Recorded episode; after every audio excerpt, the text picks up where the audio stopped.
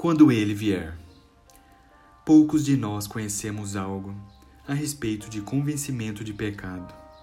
Conhecemos a experiência de ficar incomodado quando fazemos coisas erradas.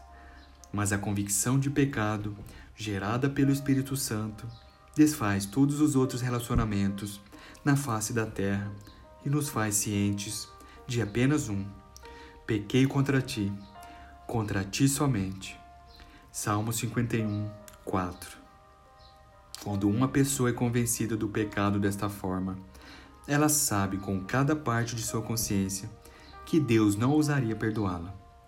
Se Deus a perdoasse, então esta pessoa teria um senso de justiça maior do que o de Deus. O Senhor perdoa, mas o preço foi o partir do seu coração, enlutado pela morte de Cristo. Isso é o que lhe possibilita realizar o perdão. O grande milagre da graça de Deus é que ele perdoa pecados, exclusivamente pela morte de Jesus Cristo, o que possibilita a natureza divina perdoar, sem se corromper ao fazê-lo. É frívolo afirmar que Deus nos perdoa porque Ele é amor. Uma vez convencidos do pecado, nunca diremos isto novamente.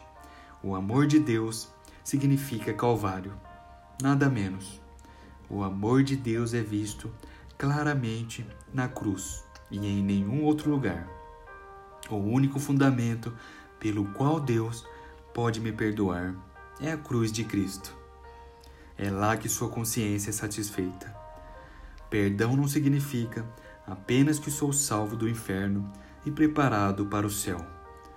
Ninguém aceitaria perdão desta forma.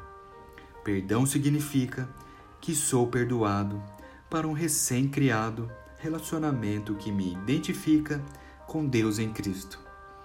O milagre da redenção é que o Senhor me transforma de pecador para o seu padrão, um santo.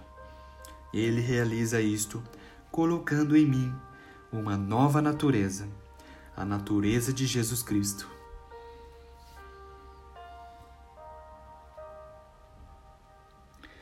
Quando ele vier, convencerá o mundo do pecado, da justiça e do juízo.